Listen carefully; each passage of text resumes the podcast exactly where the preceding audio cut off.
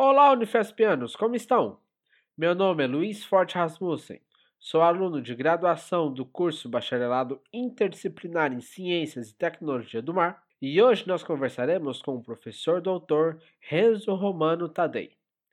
Ele tem graduação em Engenharia de Produção pela Universidade de São Paulo, com mestrado em Educação na Universidade de São Paulo e mestrado e doutorado em Antropologia pela Columbia University, nos Estados Unidos. O professor Renzo veio conversar com a gente sobre a sua linha de pesquisa e seus estudos sobre a interação da sociedade com a ciência.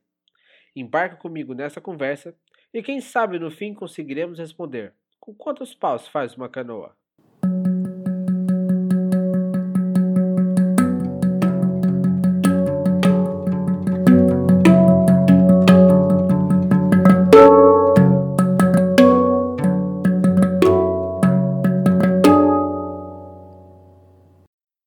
Professor, tudo bem?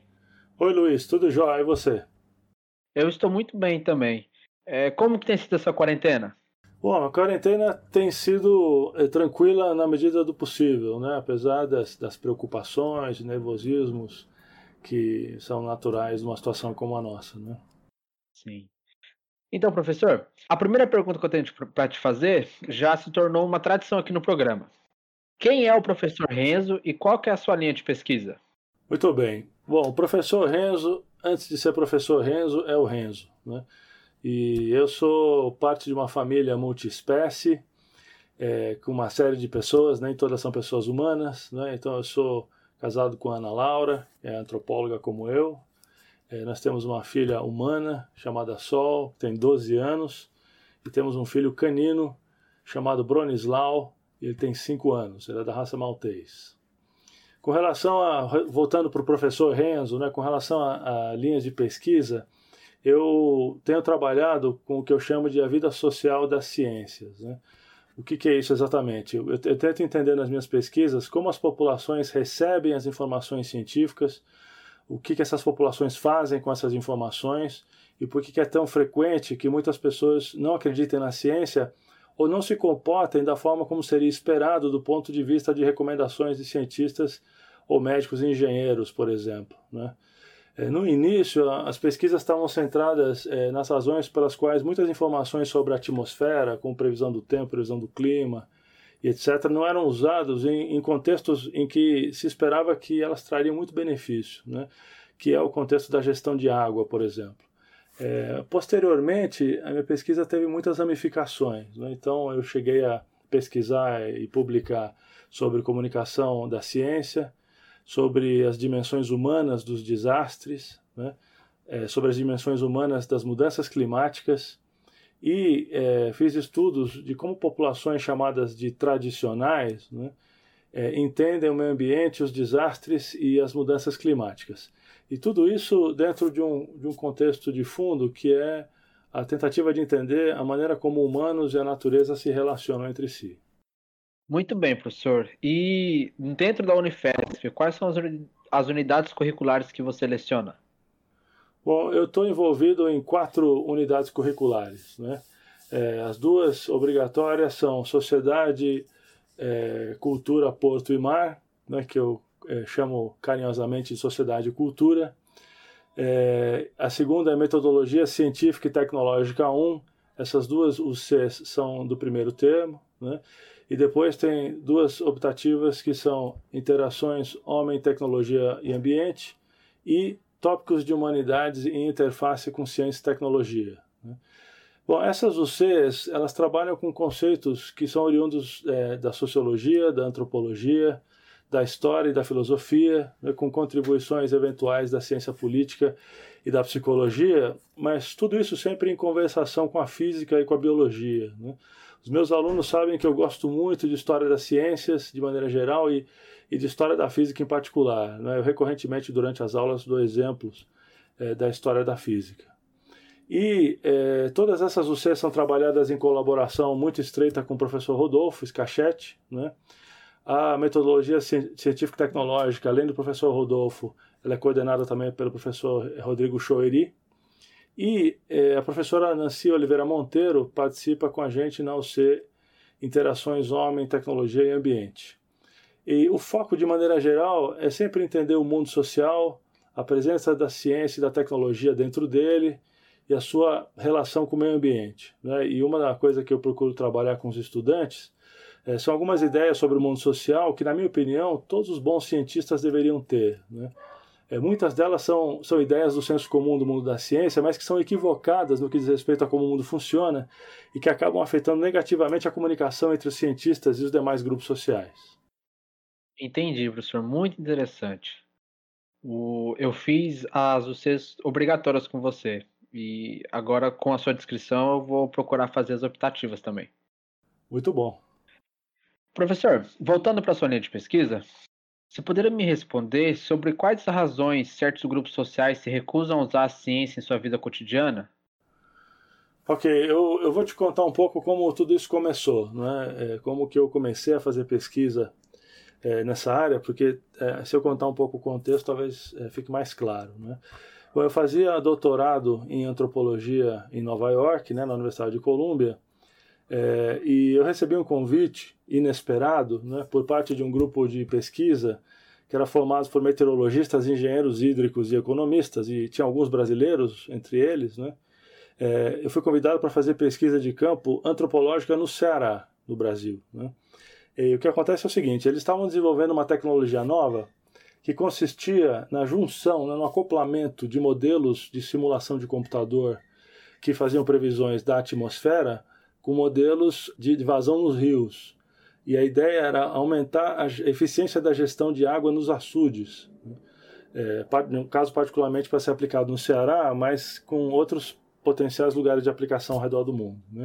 O que acontece é que quando esses é, é, cientistas vieram para o Brasil apresentar a ideia, eles apresentaram isso no, no Ceará para os meios técnicos, né, para as pessoas que fazem gestão de água, e ninguém se interessou. Né?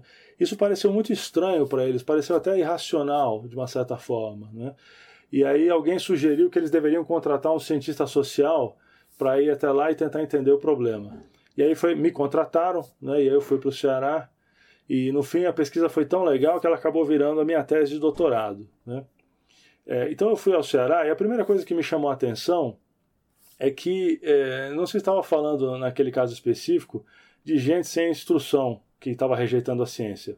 O pessoal da Agência de Águas do Ceará era, forma, era formado por gente escolarizada e muitos deles tinham pós-graduação em engenharia hídrica, né? Ou seja, é gente que entende as questões técnicas e científicas muito bem, são versados em estatística, ou seja, fugia completamente aquele estereótipo da pessoa não entende ciência porque ela não tem o mínimo treinamento e escolarização. Né? Ora, o que ocorre naquele caso é que essas pessoas viviam e continuam vivendo né, em um mundo que é muito diferente do mundo da pesquisa científica. Né? A gestão de água é, é uma coisa muito importante porque a água é um serviço básico. E por essa razão, as crises hídricas, ou seja, crises de falta d'água, devem ser evitadas a todo custo. Né? E a gestão de água era feita através do, do racionamento do uso da água acumulada nos açudes do estado. Os açudes são grandes reservatórios de água, que são feitos nos rios. Né? Então essa água era usada de maneira muito racional e muito controlada. O que acontece é que é, a temperatura média do Ceará ela é muito alta da, do, da atmosfera. Né?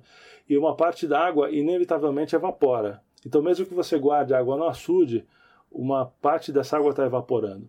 E aí o que os pesquisadores lá da Universidade de Colômbia diziam é o seguinte: se, se houver previsão de chuva para o futuro e você conseguir juntar né, os modelos de computador que fazem as previsões de chuva com os modelos de computador que fazem a gestão de água, você pode usar mais água hoje, você abaixa um pouquinho o nível da água nos reservatórios, você pega essa água, transforma ela em riqueza, porque a água sempre é transformada em riqueza nas, nas atividades econômicas, né? ao invés de deixar essa água evaporar. Né? O que acontece é que os técnicos locais eles tinham horror à ideia de usar muita água né? e por isso eles rejeitavam essa tecnologia nova, essa proposta. Né? Os economistas de Colômbia chegaram a mostrar que o sistema que eles estavam desenvolvendo, em alguns contextos, tinha confiabilidade de 95%. O que, que significa isso? Né? Que eles iriam acertar a previsão é, de chuva e melhorar a eficácia da gestão de água em 19 anos a cada 20 anos, ou seja, só um ano de 20 anos é que esse, esse modelo ia ter problema. Né? E mesmo nesse ano que o modelo não, não funcionasse bem, né, o aumento da eficiência nos outros 19 anos ia compensar de longe qualquer perda econômica do ano ruim. Né? Impressionante. Ainda assim, os hidrólogos locais eles rejeitavam essa novidade. Né? E é, é, nesse, é nesse momento que eu entro para fazer minha pesquisa de campo. A pesquisa durou mais de dois anos. Né? Eu, eu não apenas entrevistei muita gente, mas eu participei das reuniões, centenas de reuniões em que as decisões sobre o uso da água eram feitas. Né? E o que descobri foi o seguinte: na prática, o sucesso da atuação dos hidrólogos que trabalhavam nas empresas públicas, o sucesso do trabalho deles era medido através do inverso da quantidade da exposição pública na imprensa. O que significa isso? Que para eles trabalhar bem significava se manter invisível. Por quê? Porque sempre que eles apareciam no jornal é porque estava tendo uma crise hídrica, estava tendo falta d'água, a sociedade estava enlouquecida debatendo isso e necessariamente alguém ia perder o emprego. E aí, é, é, nesse sentido, foi nesse momento que eu percebi que, ainda que os técnicos, da, os hidrólogos né, da empresa de água do Ceará e os pesquisadores tivessem a mesma formação acadêmica, né, o mundo em que eles operavam eram quase opostos um ao outro no que diz respeito aos valores que organizam esse mundo. Né? Enquanto o pesquisador acadêmico quer visibilidade, o técnico não quer nenhuma visibilidade. Quando eu digo que o pesquisador acadêmico quer visibilidade, o que eu estou querendo dizer? o pesquisador quer publicar um artigo, quer que o artigo seja citado um milhão de vezes, quer que esse artigo seja tão visível que acabe mudando a realidade. E, a, a melhor das alternativas possíveis é o camarada ganha um prêmio Nobel e sai em todos os jornais. Né? Já o, o, o hidrólogo, né, o engenheiro hídrico que trabalha numa agência do governo, bom para ele é quando nunca ninguém fala dele, ele não tem que aparecer de maneira nenhuma na imprensa. Né? Por quê? Porque quando ele aparece é porque está tendo uma crise hídrica e é, alguém vai perder o emprego e é capaz de quem vai perder o emprego é justamente ele. Né? Então é por essa razão que eles rejeitavam a, aquela novidade técnica, né? o, o modelo de computador, porque eles diziam o seguinte: o, o, o sistema melhorava a eficiência da gestão de água por 19 anos em 20, né? mas nada garante que isso vai acontecer daqui a 20 anos. Esse o ano em que a coisa, como é probabilístico, né? O ano em que o, a falha do modelo vai acontecer pode ser o ano que vem, né? E aí depois vem 19 anos bons. E eles diziam o seguinte: o que acontece é que quando a crise hídrica vier, o governador e os jornalistas não vão querer saber que tem um modelo novo, que tem um, um lance probabilístico, que a eficiência do modelo em 20 anos maximiza o uso da água e, portanto, blá, blá, blá, nada disso. Né? O governador não ia querer ouvir nada disso. A, a sociedade ia demandar a punição de alguém e o governador necessariamente ia mandar embora o chefe da agência de águas. Por causa disso, eles rejeitavam qualquer novidade que aumentasse a incerteza é, das decisões que eles tinham que tomar, mesmo que isso significasse que eles iam se manter usando uma tecnologia que era menos eficaz, porque a água ia continuar trancada no açude, ia continuar sendo evaporada, né? É, então, isso, isso foi a primeira foi, nisso, foi, foi nesse contexto de pesquisa que a questão surgiu. Né? Eu estava observando ali gente absolutamente racional, que entende de ciência e sabe fazer conta, rejeitando uma novidade científica. Né? E, o, e o contexto da pesquisa me mostrou que, que havia efetivamente elementos ali que levavam essas pessoas a rejeitar a novidade científica como uma decisão racional. Né? É, depois, um outro caso que eu posso contar para ilustrar isso né, é, diz respeito a, a o, quando eu fazia minha pesquisa, né, o meu ponto de contato ali no mundo da ciência do Ceará era a agência meteorológica. Né, e eu percebi que eles tinham uma relação muito complicada com a imprensa. Porque recorrentemente os meteorologistas é, faziam previsões de clima e eles mandavam isso para os jornais, né? E quando isso era publicado no dia seguinte, era publicado de outro jeito, de maneira completamente diferente do que eles tinham enviado né, originalmente. E eles sistematicamente diziam que a imprensa distorcia os dados científicos. Né? E o que foi que eu fiz? Eu fui entrevistar os diretores dos, dos, das redações dos jornais, fui falar com um bocado de jornalista, e o que eu ouvi deles foi muito impressionante, né? porque eu percebi o seguinte, que o mundo do jornalismo e o mundo da meteorologia tem valores que são muito diferentes. E o que é um bom trabalho para um não é um bom trabalho para o outro e vice-versa. Né? Vou dar um exemplo. É, é muito comum que é, quando a meteorologia faz uma previsão de clima para chuva no sertão, por exemplo, né, as chuvas é, no Nordeste brasileiro acontecem no começo do ano, né, no primeiro semestre. O pessoal da agricultura sempre quer saber se vai chover ou não. Só que é, todas as ciências que fazem previsão em cima de modelagens de computador, os resultados são sempre probabilísticos. Né? A ciência nunca consegue dizer exatamente o que vai acontecer, mas diz é, quais são as probabilidades de uma série de alternativas diferentes. Né?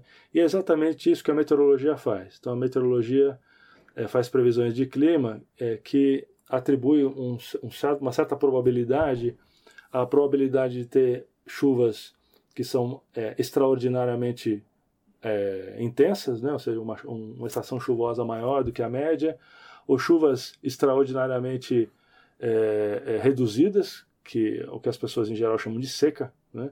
ou chuvas dentro da, da normalidade. Então, é, eu recorrentemente via é, a informação saindo da agência meteorológica da seguinte maneira: né? a meteorologia prevê que existe 74% de chance de uma estação chuvosa acima da média histórica. Né? E aí o relatório vinha cheio de gráfico, tabela né, e equação matemática, etc. Isso caía na mão do, do, do jornalista. Né? É, mesmo um jornalista científico, ou seja, um jornalista que é treinado para entender essas coisas. O que, que é a primeira coisa que o jornalista pensava? O meu leitor não vai entender nada do que está escrito aqui. Né? É, por quê? Porque o meu leitor não tem o treinamento é, em termos do, do, da linguagem, da terminologia científica. Então, o que, que o, o jornalista tinha como valor principal do seu próprio trabalho? Ele tinha que dar clareza à informação. De modo que o bom trabalho para o jornalista seria, no que diz respeito ao jornalismo científico, é pegar a informação que vem da ciência, que é sempre muito obscura em termos de terminologia, e transformar ela de modo que ela fique clara o suficiente para que o seu leitor possa entender. Né?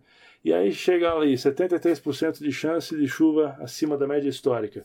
O que, que sai no jornal dia seguinte? A meteorologia diz que estação chuvosa vai ser boa. Né? E aí, a hora que, a hora que o meteorologista olhava, o jornal falava: Meu Deus do céu, não foi isso que eu disse. Né? Porque, obviamente, se tem 73% de chance de uma estação chuvosa é, muito intensa, você ainda tem né, 27% da probabilidade inversa, né, o que não é irrelevante. Né? É, isso podia causar confusão, porque se acontecesse esses 27%, a conta ia ser cobrada no meteorologista, não no jornal. Justamente, justamente. Mas o que o meteorologista é, sistematicamente dizia, e a atitude da ciência meteorológica, como todas as demais ciências que trabalham com informações probabilísticas, é que não é uma questão de acerto ou erro, né, mas simplesmente a questão de é, a, a, a maior probabilidade de se materializar ou não. Né? Então, se eu te disser o seguinte, qual é a chance de eu jogar um dado e cair 6? A chance é um sexto, né? porque o dado tem seis, seis faces. Né? E, então, se eu jogar um dado, a chance de não cair 6 é cinco vezes maior do que a chance de cair 6. Mas se eu falar, ó, tem cinco vezes mais chance de cair não 6 e eu jogar e cair 6, eu não errei. O que aconteceu é que a probabilidade menor aconteceu. E, e, e dado o fato de que recorrentemente alguém ganha na Mega Sena, significa que é muito raro, mas algumas vezes probabilidades muito pequenas acontecem também. Né? Mas o que acontece é que uh, a maneira como as decisões são tomadas eh, na vida real, né, em geral, são decisões que são determinísticas e não probabilísticas. Então, o agricultor, se ele vai decidir se ele vai plantar ou não, né, ele não, é, é, raramente ele consegue transformar uma uma informação como 73% de chuva acima da média numa decisão de plantio agrícola. Né? Então existem essas traduções que são feitas. Mas o que eu quero dizer com relação à questão do jornalismo é o seguinte: recorrentemente os meteorologistas diziam que os jornalistas distorciam a informação. Né? E o que eu percebi é que, na verdade, para o pensamento do jornalista, ele estava agregando valor à informação, ele não estava distorcendo, porque ele estava agregando claridade. E eu fui além ainda, fui além disso. Né? Eu, uma das pesquisas que eu fiz, eu segui a previsão climática à medida que ela viajava pela sociedade. Né? Então, eu, eu acompanhei a produção da previsão do clima dentro da agência meteorológica, Depois, quando a previsão foi enviada para as redações de jornal, eu fui junto para eu observar como é que os jornalistas é, processavam aquela informação. E foi aí que eu vi eles é, é, entendiam que era um, um, uma, uma melhoria né, da, do, da informação se eles é, dessem mais clareza à linguagem, mas a coisa não parava aí não, porque o que acontece é que o, o jornalista que mora na cidade, na capital do estado, né, que é uma pessoa urbana, que tem uma linguagem urbana, é, acaba produzindo um artigo de jornal né, que caracteriza aquele contexto urbano, e esse jornal é impresso é, e é disseminado pelo Estado. Agora, obviamente, com a internet, né, isso acontece mais rápido ainda, mas, mas a, a lógica do, da, da, do processo não mudou. Porque o que acontece é o seguinte: aí você tem aquela cidade do interior em que o radialista da cidade é o comunicador mais importante da cidade. Né? Então ele tem lá a, a, estação de rádio e aí toda a população ali rural escuta aquela estação de rádio. E esse radialista re recebe o jornal que veio da capital, ele abre o jornal e ele lê o artigo, mas ele não lê o artigo com a linguagem que é a linguagem daquele jornalista da cidade. Ele faz mais uma transformação. Ele, ele dá aquela notícia na sua rádio rural usando a linguagem que é a linguagem dos produtores rurais e dos camponeses que moram naquela localidade. Né? Então, se eu entendi bem, professor, essa informação ela existe, ela é gerada, e cada vez que ela passa por um ator, ela é transformada, e cada um desses atores, ao seu entender, agrega valor àquela informação. Então, conforme ela vai passando de pessoa a pessoa, de entidade a entidade, ela vai mudando. Mas não necessariamente a informação se perdeu, ela só mudou. Bom, é exatamente. A, a, a transformação vai. A, perdão, a informação vai se transformando. Né? O que acontece é que quando o meteorologista da agência meteorológica, isso acontece com todas as ciências, né? Quando ele, se ele escutar o programa de rádio é, com o radialista lá do, do, do distrito rural, né, explicando aquela informação, usando uma linguagem rural, fazendo referência a, aos temas da vida rural, né, e onde recorrentemente a natureza é entendida por um viés religioso. Né. Então, existem dias importantes dentro do calendário católico em que, se não choveu até aquele dia, o agricultor acha que vai ter uma seca, etc. Né? Quando o, o radialista lá do, do mundo rural lê o artigo do jornal, ele de alguma maneira conecta essas informações novas com aquele mundo cultural né, do, do, do, dos camponeses, dos pequenos agricultores rurais. Né? Se o meteorologista vê isso, ele vai achar que a coisa toda se perdeu, né? que a informação foi completamente distorcida. O que eu tentei mostrar para eles é que, na verdade, a, a única maneira da informação chegar nesse grupo social é exatamente fazendo esse caminho todo e sendo trans, transformado ao longo do, do, do, do, caminho. Porque, obviamente, se você pegar um relatório científico da agência meteorológica e entregar para um pequeno agricultor rural, o que, que vai acontecer? O, o pequeno agricultor não vai entender nada, né? e aí uma das coisas que eu entendi é que o que significa não entender nada né, no, no, no, no mundo é, das pessoas que não são cientistas, né? O cientista, em geral, acha que se a pessoa não entendeu, ela simplesmente não entendeu. Mas fora do mundo da ciência, existe outra percepção. E a percepção é a seguinte: quando eu falo com alguém, eu quero que a pessoa me entenda. Se eu falo com alguém para a pessoa não me entender, eu estou me comportando como alguém arrogante, como uma pessoa desagradável. Recorrentemente, né, setores da população recebem informação científica, percebem que a linguagem é obscura demais e desenvolvem a percepção de que aquilo não é para elas. E que o mundo da ciência é um mundo arrogante e que não, não lhes diz respeito. Né? Então você percebe o quão importante é voltar para a academia, para o mundo da ciência, trazendo essas, essas explicações, né? justamente para que o mundo da ciência possa melhorar a sua comunicação Sim. social com o resto da sociedade. Né? Sim. E frente a isso tudo que você falou, professor, afinal, a sociedade deve confiar no cientista? Bom, é claro que deve. Né? A ciência é a forma de abordagem da realidade mais poderosa e eficaz que a humanidade desenvolveu em toda a sua existência. Né? né? Só que, é, dito isso, é, existe um problema, inclusive na, na, na, maneira como essa questão é, é colocada, né? porque É, dizer que a sociedade deve ou não deve confiar no cientista não é, é, induz, de uma certa forma, a pessoa a pensar que a sociedade e a ciência são coisas diferentes e apartadas uma da outra. Né? É, isso, sem querer, isso acaba reafirmando a ideia de que a ciência é uma torre de marfim, etc. Né?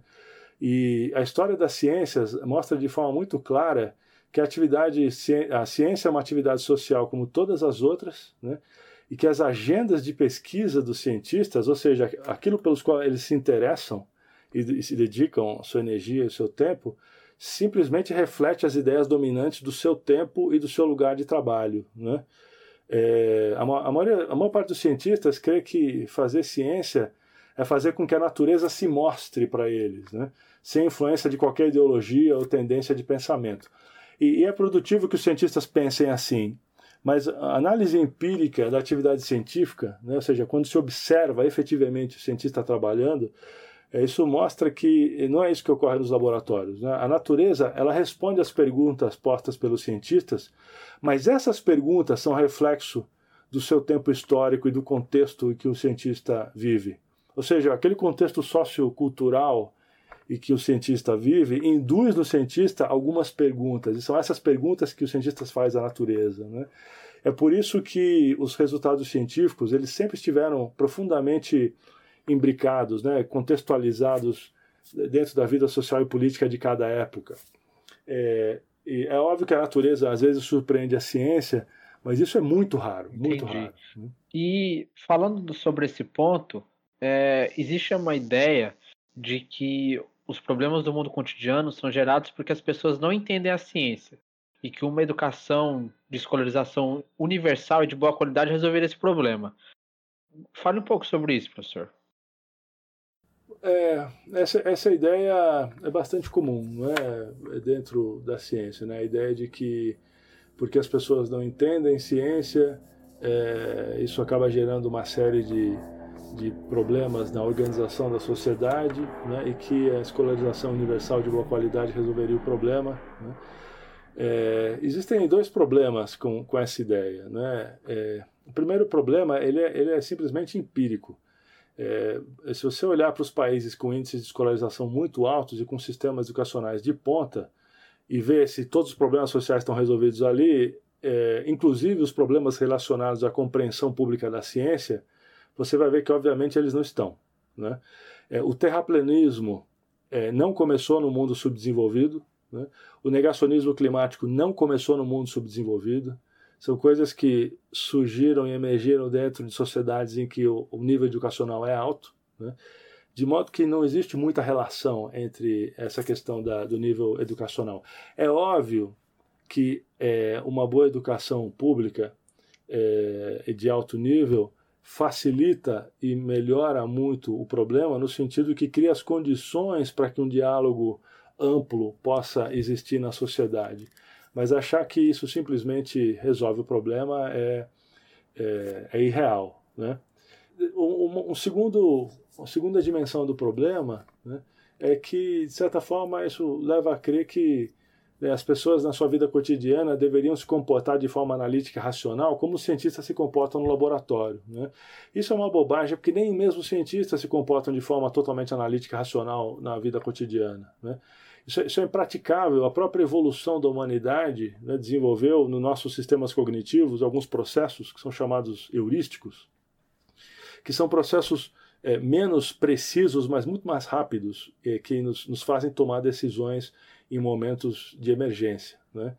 É, então, por exemplo, ninguém para para pensar é, quais alternativas existem, qual a probabilidade de cada uma dar certo, né? se você estiver em frente a uma onça faminta na selva. Né? Existe uma programação cognitiva instintiva que te faz reagir muito rápido. E isso ajudou né, a humanidade a sobreviver né, e acabou virando parte da nossa arquitetura cognitiva. De modo que esses processos heurísticos eles são muito mais frequentes na nossa vida cotidiana do que aquela análise fria, racional. Inclusive porque aquilo consome muito energia é, cognitiva. De modo que, né, para entender por que, que uma pessoa não entende a ciência ou rejeita a ciência, é preciso mergulhar no, no mundo dessa, dessa pessoa, né, entender os seus valores, suas ideias, suas motivações, é, e ver que muitas vezes há boas razões, razões muito lógicas para que isso não ocorra. Né? E, e, é em cima disso que alguma coisa pode ser feita no sentido de é, é, a construção de programas né, de, de é, popularização da ciência que possam trabalhar de maneira muito mais eficaz né, sobre a percepção das pessoas.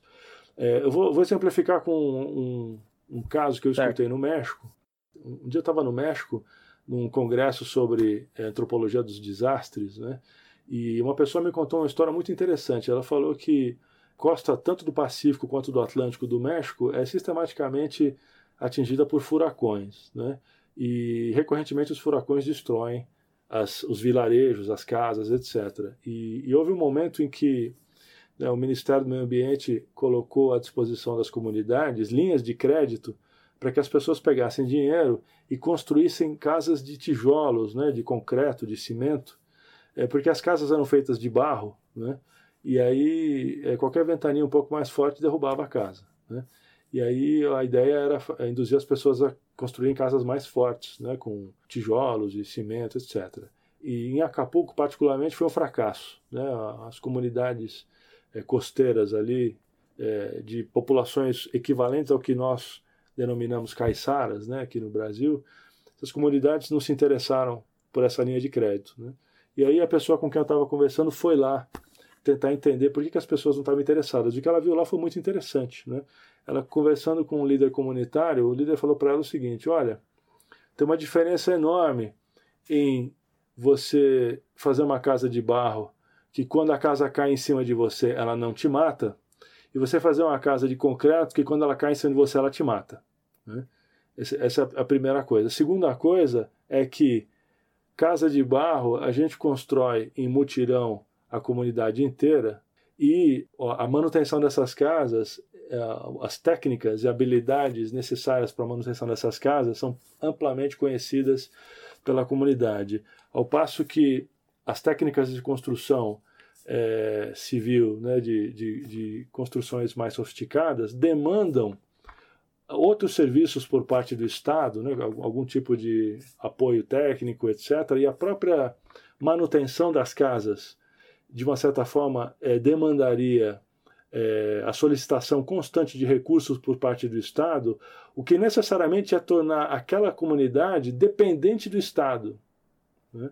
E se a gente olhar a história política né, daquela região e do México, a gente vê que a política é uma coisa muito instável, né, que recorrentemente grupos que se colocam no poder caem e outros grupos tomam seu lugar, aquela comunidade de caiçaras mexicanos entendeu que era uma má ideia depender do Estado, eles se sentiam mais seguros, como se entendendo como autônomos. Né? Então você pode ver que é, a gente pode é, concordar ou discordar com essas razões, mas são razões muito lógicas dentro do contexto em que a pessoa vive. E a gente só consegue entender isso indo lá, observando essas pessoas, conversando com elas. Né?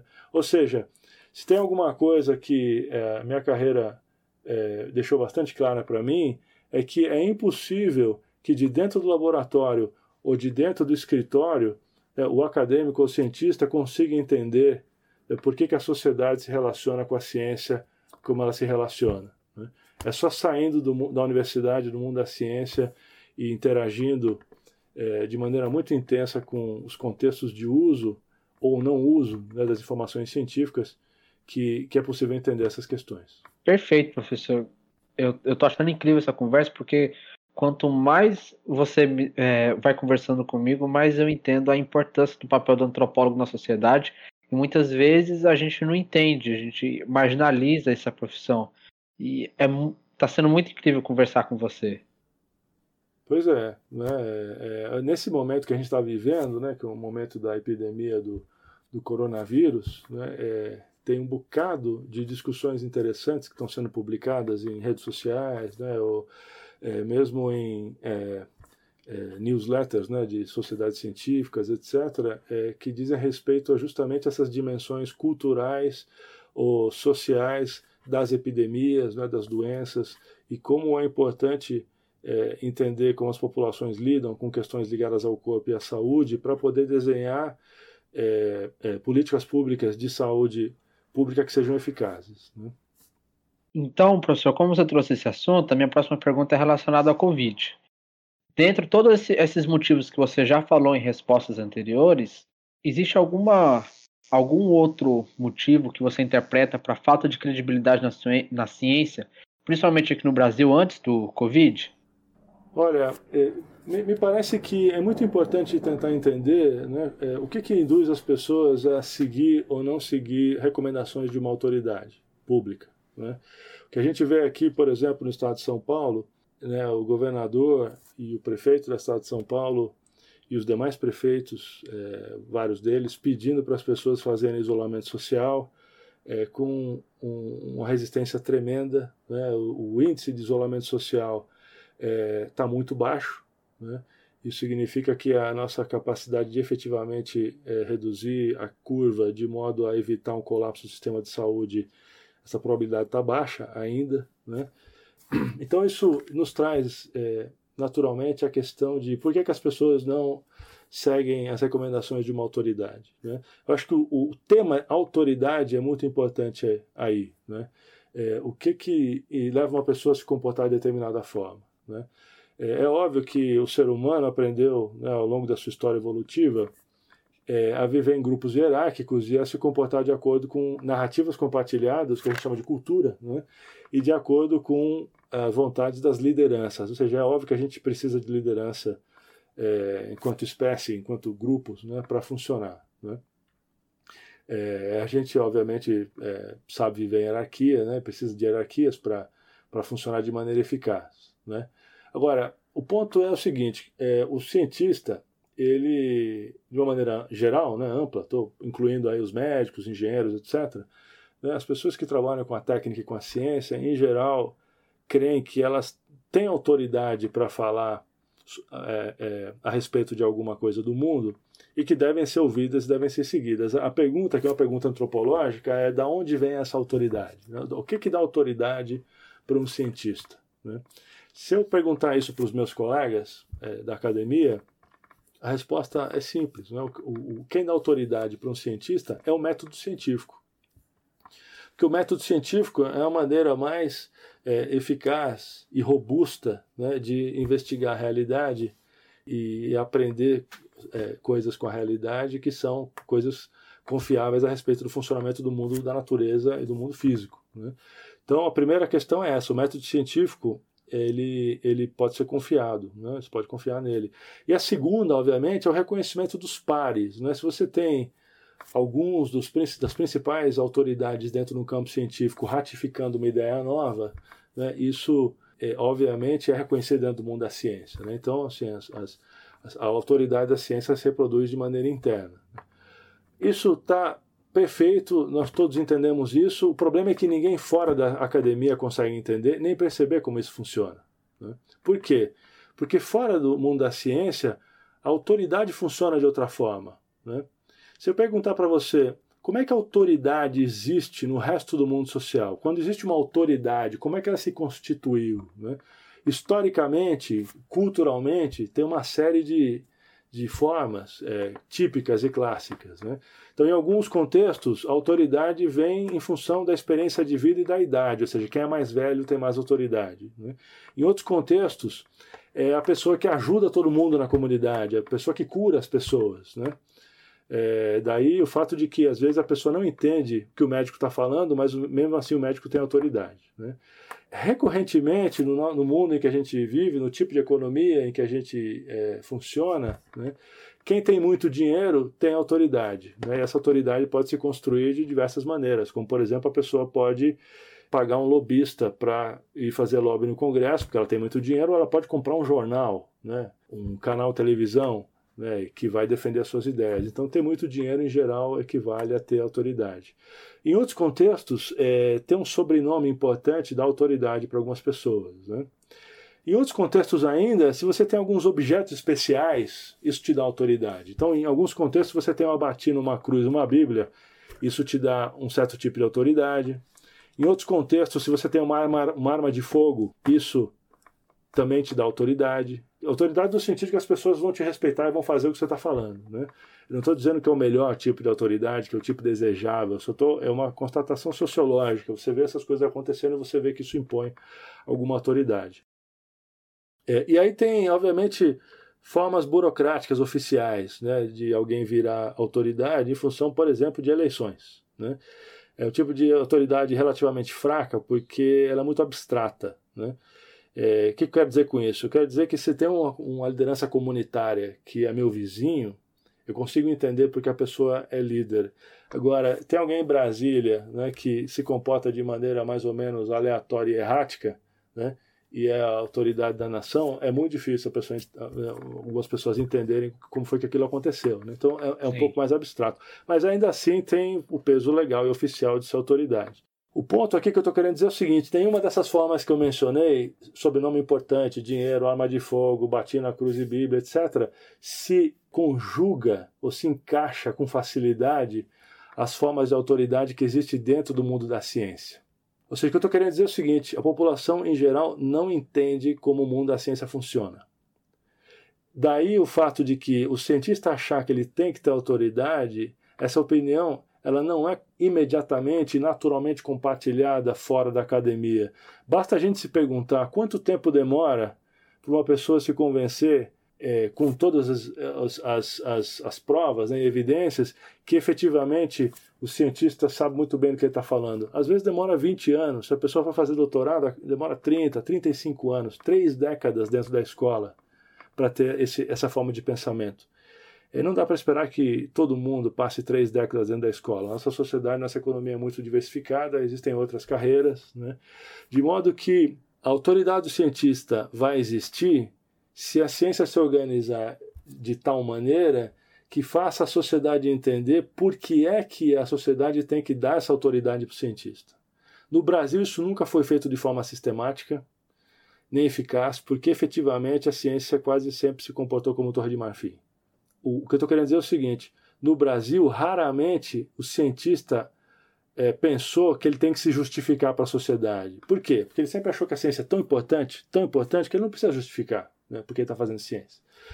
O que é, a crise do coronavírus está mostrando é que as coisas não são tão simples nem tão fáceis. Né? Que, é, obviamente, a ciência existe dentro do mundo social que é mais complexo, a ciência precisa se relacionar com esse mundo de maneira saudável, precisa entender como essa relação é construída e precisa entender como é que é dessa relação saudável entre a ciência e as demais áreas da sociedade que é, é possível fazer com que a sociedade atribua à ciência a autoridade que a ciência precisa ter. Então, professor, para a gente terminar nossa entrevista, dentro de tudo isso que você falou, de, de, do seu entendimento, você tem alguma previsão do que pode acontecer na relação do brasileiro com a ciência depois que a gente passar por essa epidemia do Covid-19? Olha, é, é, difícil dizer o que vai acontecer na relação do brasileiro com a ciência. Né? É, mais fácil, talvez, seja tentar é, sugerir alguns caminhos possíveis para o próprio desenvolvimento da ciência. Né? É, o que me parece que está bastante claro agora né, é que não basta um ministro da saúde é, se pautar pelo menor conhecimento científico existente ir na televisão e falar alguma coisa, né? porque é, isso só tem eficácia se do outro lado da comunicação, né, a, a, população em geral né, participa do diálogo de maneira significativa. Né? É, e o que acontece é que, historicamente, no Brasil, as, as grandes massas da população sempre tiveram afastadas né, e, e, e marginalizadas dos, dos, grandes debates científicos. Então, a ciência precisa voltar e, e construir a, a possibilidade de, de, que o debate se dê é, com a população mais ampla, né, e não só com as elites. Né?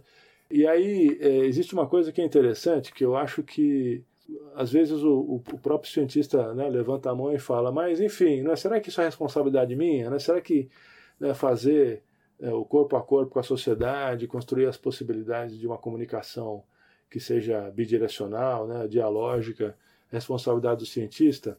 Bom, a gente já viu que é muito pouco eficaz você ter um instituto de pesquisa onde tem 300 cientistas trabalhando e você tem um assessor de imprensa que trabalha meio período.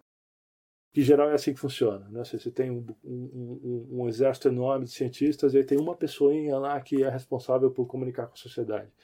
Isso não funciona, isso inclusive denota o quão pouco, pouca compreensão existe da importância do papel da comunicação.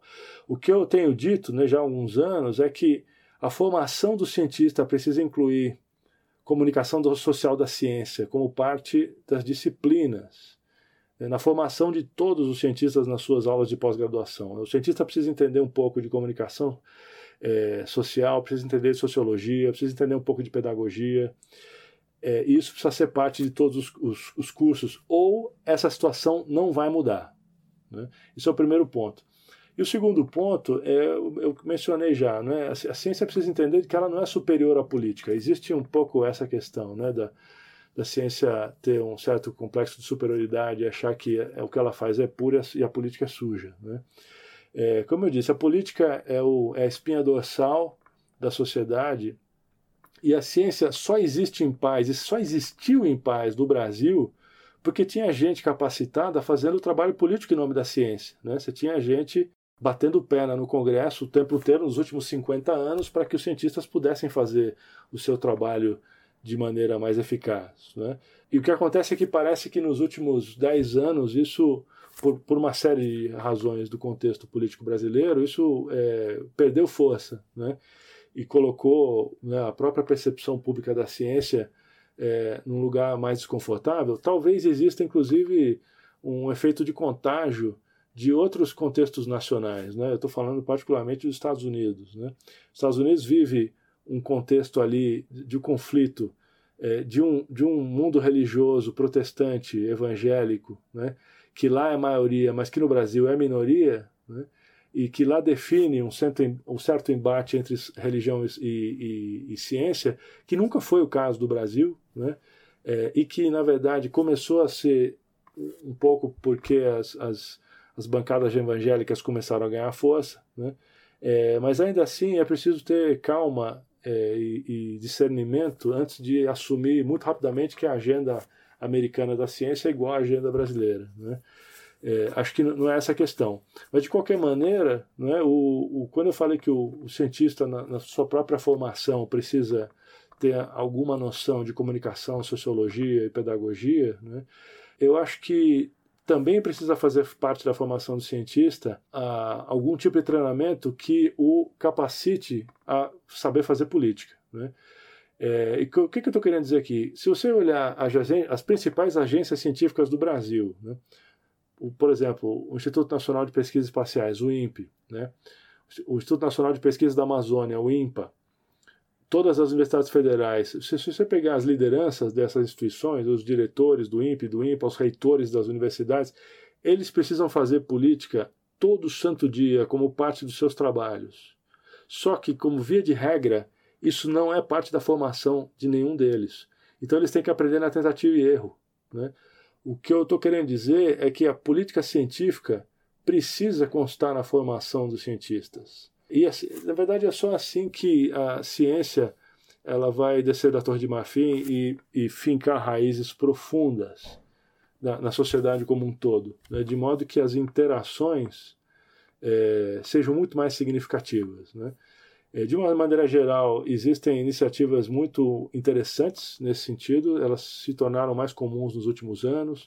Então, por exemplo, e, e o campus é, Baixada Santista da Unifesp está é, desenvolvendo uma tradição nisso, né, através da iniciativa de professores, de fazer atividades de extensão com uma intensidade muito grande, né, levar a ciência para bares, né, é, discutir ciência em contextos mais relaxados e mais divertidos para as populações que eventualmente não teriam tanto interesse né, em, em discutir ciência. Isso tudo está caminhando bem. É, talvez o que poderia melhorar é que os cientistas de todas as disciplinas e áreas precisam escrever mais é, e publicar mais nos jornais de grande circulação, né? precisam aprender a escrever numa linguagem mais acessível ao público, é, de modo que isso, é, que essa comunicação seja mais eficaz. Enfim, é, nós estamos caminhando. Né? Eu acho que o Covid ele, ele vai dar um grande empurrão nisso. Né? É, é, de uma certa forma, como existe né, um, um, chavão já de que toda crise é também uma oportunidade, né? eu acho que é, não só o mundo vai ser um mundo melhor quando a crise passar, eu tenho esperança nisso, né? basta a gente ver a quantidade de é, iniciativas de solidariedade que está surgindo, né? É, mas também o mundo vai ser um mundo em que a relação entre a política e o resto da sociedade vai ser melhor também. Muito bom, professor. Para terminar, então, esse bloco da nossa entrevista, em algumas palavras, o que você diria e recomendaria para os cientistas do futuro que estão ouvindo a gente agora? Bom, é, como própria, a própria iniciativa né, do, do bacharelado interdisciplinar de Ciência e Tecnologia do Mar institucionaliza e oficializa de maneira forte, né, é, o cientista do futuro precisa ser interdisciplinar. Isso é uma coisa muito importante. Né?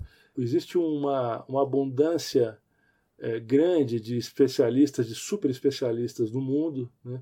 Existe uma escassez de gente que seja capaz de navegar muitas informações de muitas disciplinas e sintetizar isso de maneira produtiva e eficaz. Né? Então, é, ou seja, é, é preciso que é, novos pesquisadores né, desenvolvam essa capacidade. É, o, existe um historiador que chama Yuval Harari, né, que ele é uma pessoa que exemplifica isso. Né? Ele escreveu três livros é, que têm um sucesso editorial enorme, né? e em nenhum dos três livros tem uma informação sequer que seja nova. Não tem informação nova nenhuma nos livros do Harari.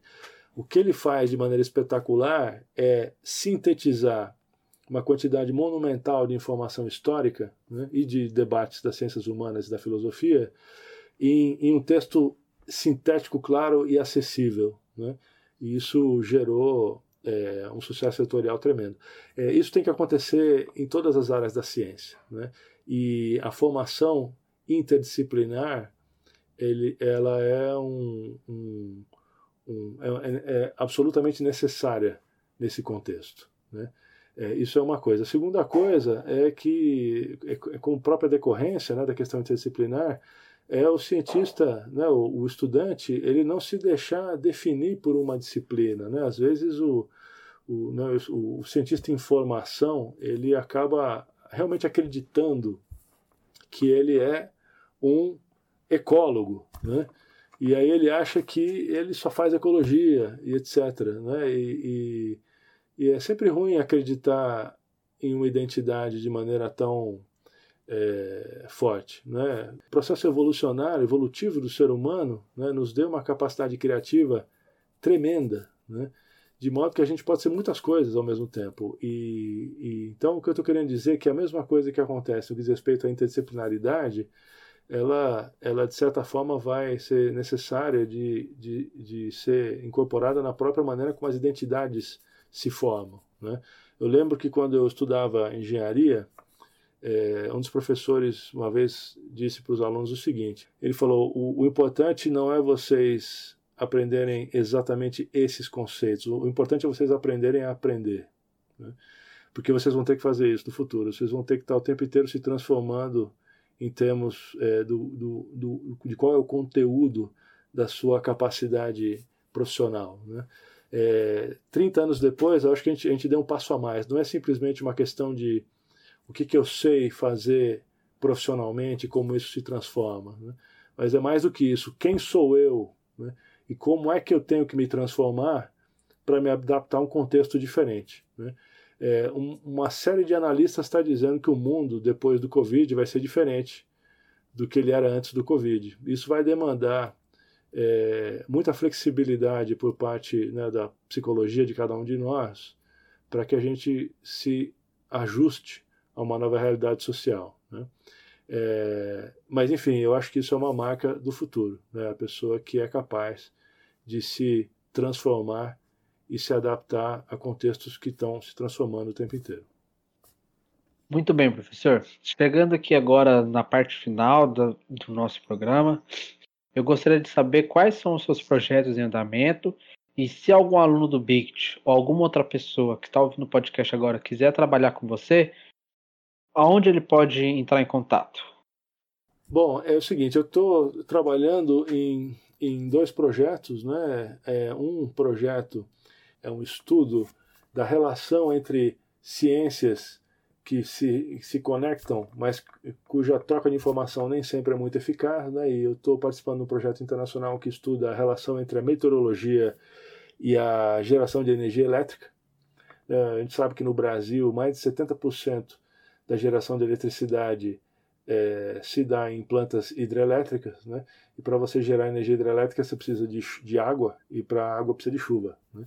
Então, obviamente, né, espera-se que é, dentro do setor de geração de energia elétrica exista um, uma alta utilização de previsões do clima e na prática isso não acontece. Então, eu estou participando de um projeto que é realmente muito interessante que é estudar a comunicação científica, mas não é a comunicação entre a ciência e o resto da sociedade.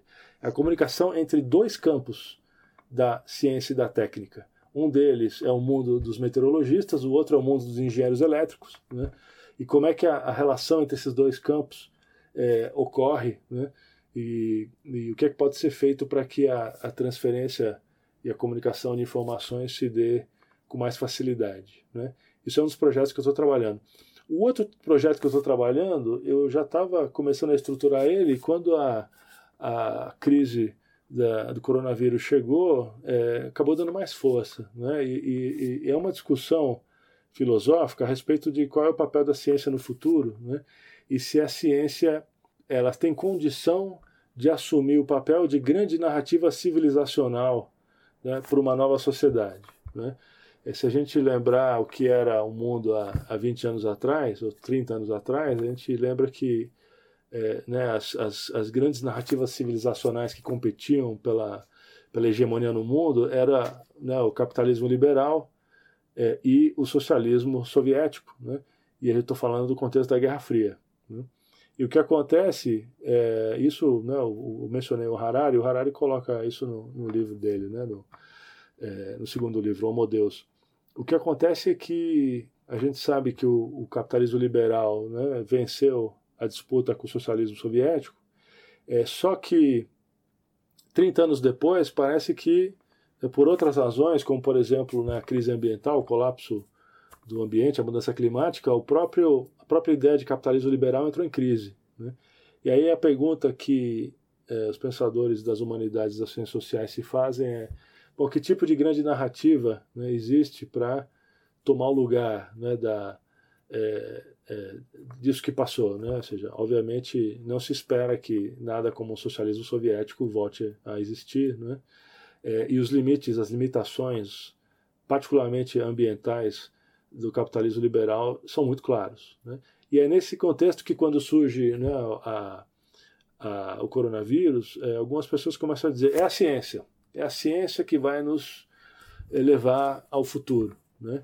E, e aí eu estou desenvolvendo um, uma análise né, de, de se a ciência tem condições de assumir o papel de grande narrativa civilizacional. Né?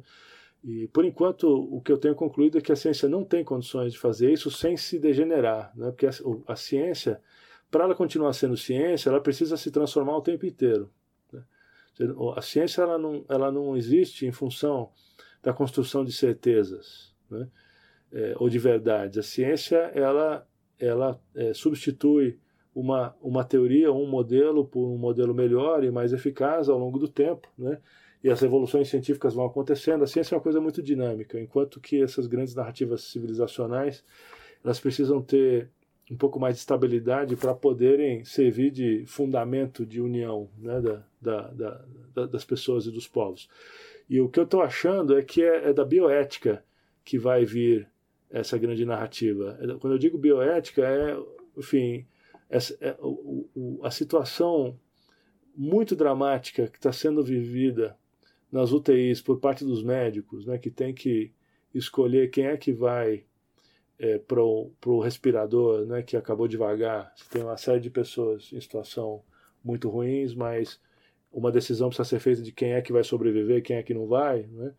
É, existe todo um contexto de discussão bioética e eu acho que a bioética pode ser uma narrativa que possa vir a se transformar num, num, numa grande narrativa civilizacional. Mas, enfim, isso é uma coisa que eu estou desenvolvendo ainda. Né?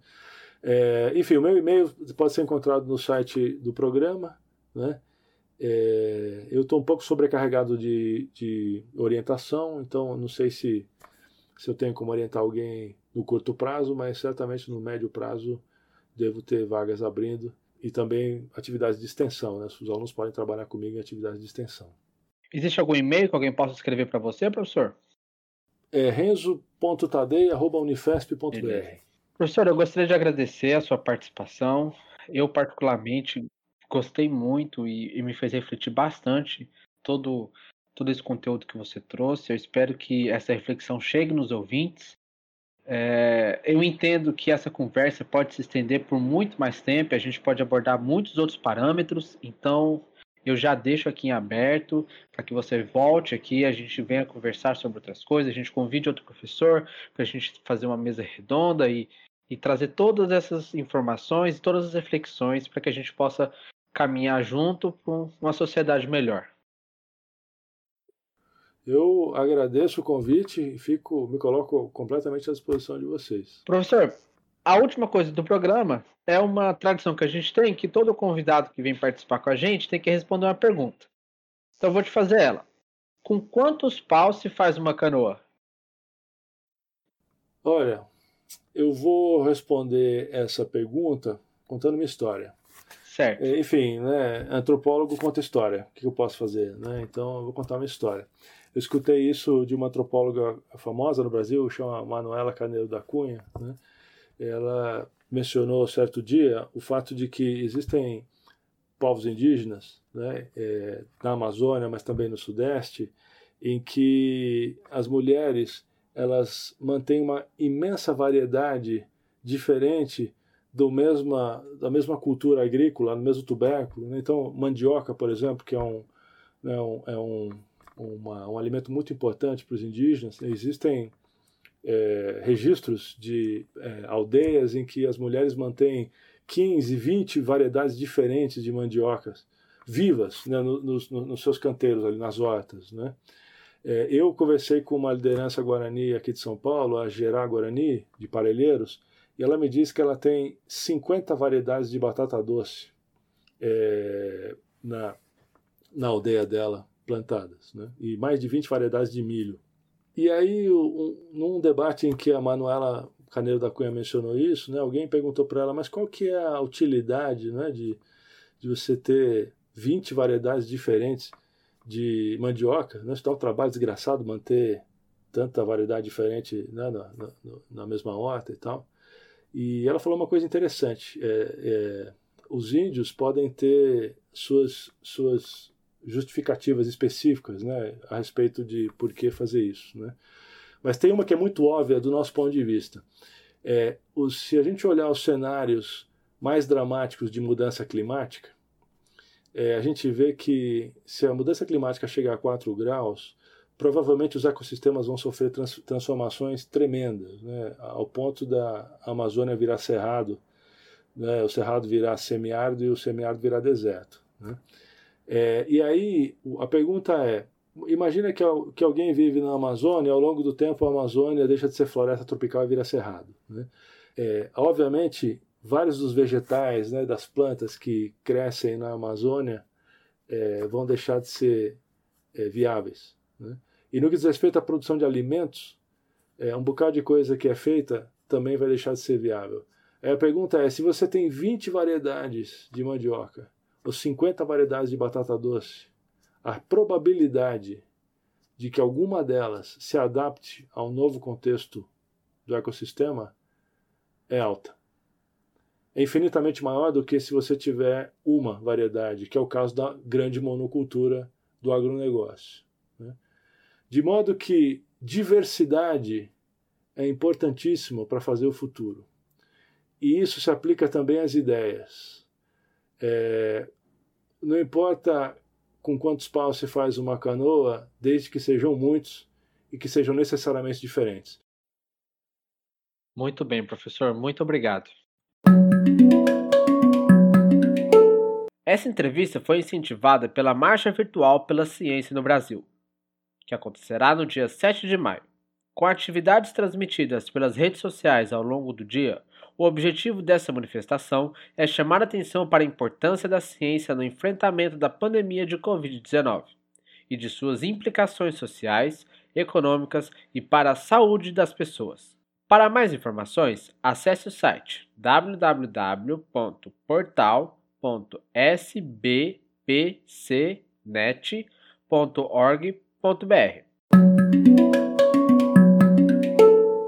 Todos os links serão disponibilizados na descrição desse episódio.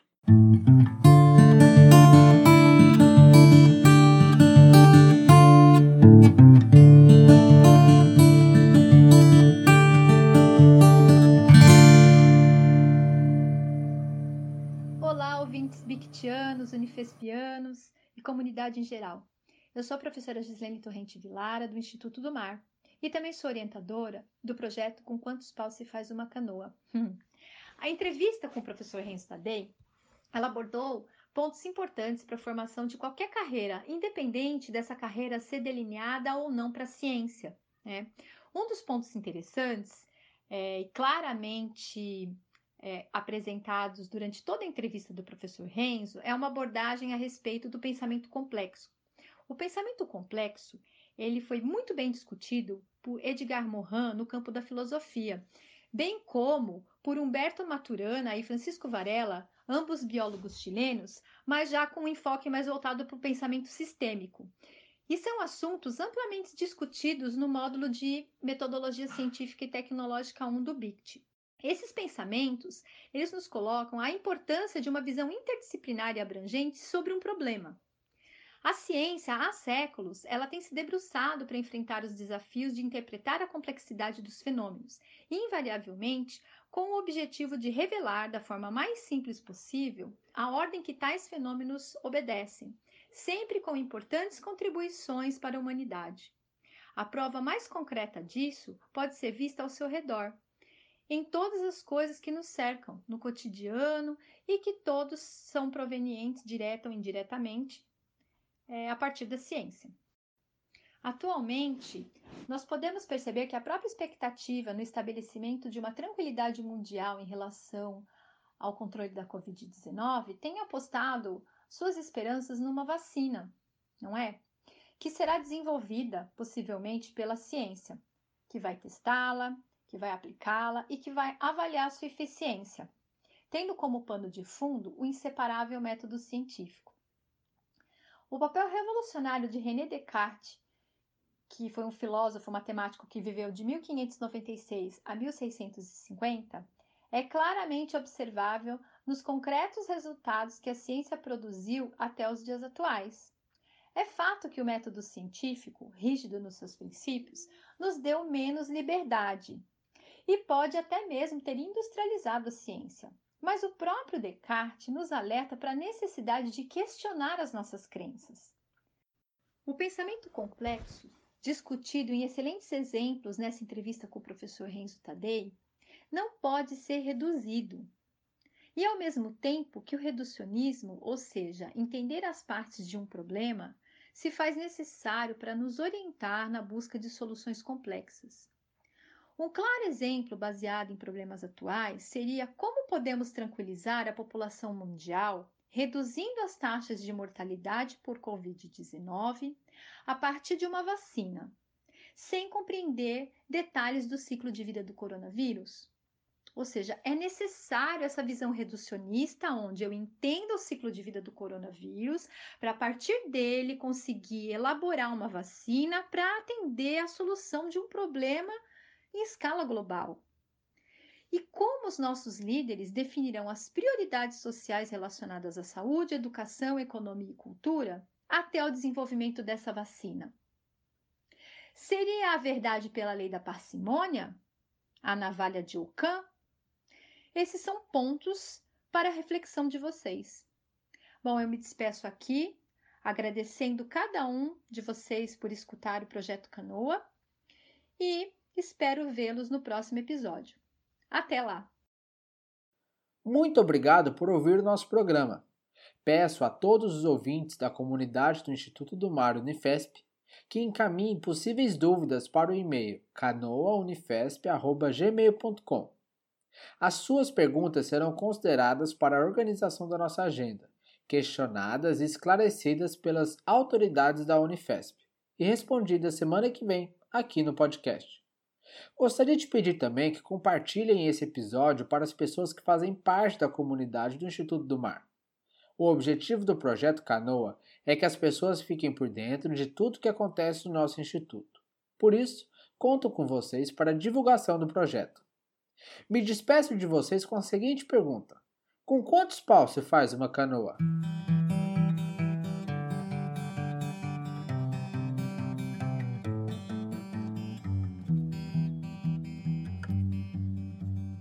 Projeto Com Quantos Paus Faz Uma Canoa é um podcast que fala sobre ciências e tecnologia nas universidades públicas. O conteúdo e o formato foram idealizados por integrantes do Instituto do Mar da Unifesp, sob a coordenação da professora Gislene Torrente Vilara, e é um projeto de extensão em parceria com o Núcleo Rádio Silva. Entre em contato pelo endereço canoaunifesp.gmail.com ou pelo Instagram canoa Unifesp. Você pode nos ouvir no site da radiosilva.org, no Spotify ou na sua plataforma de podcasts favorita.